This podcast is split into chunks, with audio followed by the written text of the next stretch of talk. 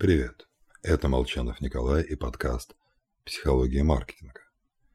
Сегодня будем говорить об изобретателях, тех, кто пошел против системы. Скажем, знаете ли вы, кто изобрел телескоп?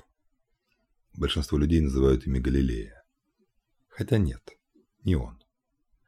Это сделал в 1607 году голландец Липерсгей. Поместил две линзы в трубку и увидел, что устройство заставляет предметы казаться ближе, чем они есть. Изобретение быстро обрело популярность, забавными трубками торговали на большинстве европейских ярмарок.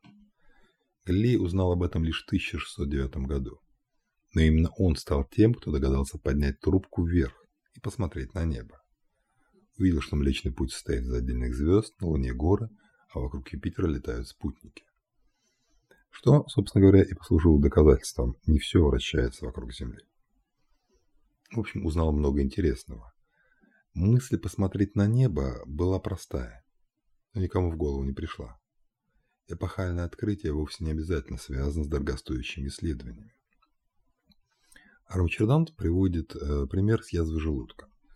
В 20 веке на протяжении десятилетий считалось, что причиной ее возникновения – стресс.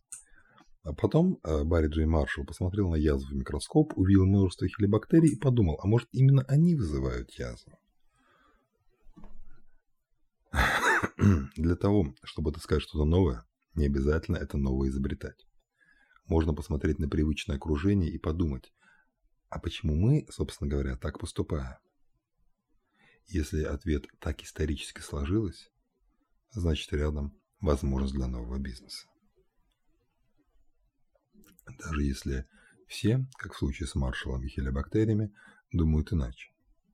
Только в результате именно он в 2005 году получил свою Нобелевку и Нобелевский комитет отметил именно упорство, проявленное в борьбе с устоявшимися догмами, свойство, без которого открытие не могло состояться.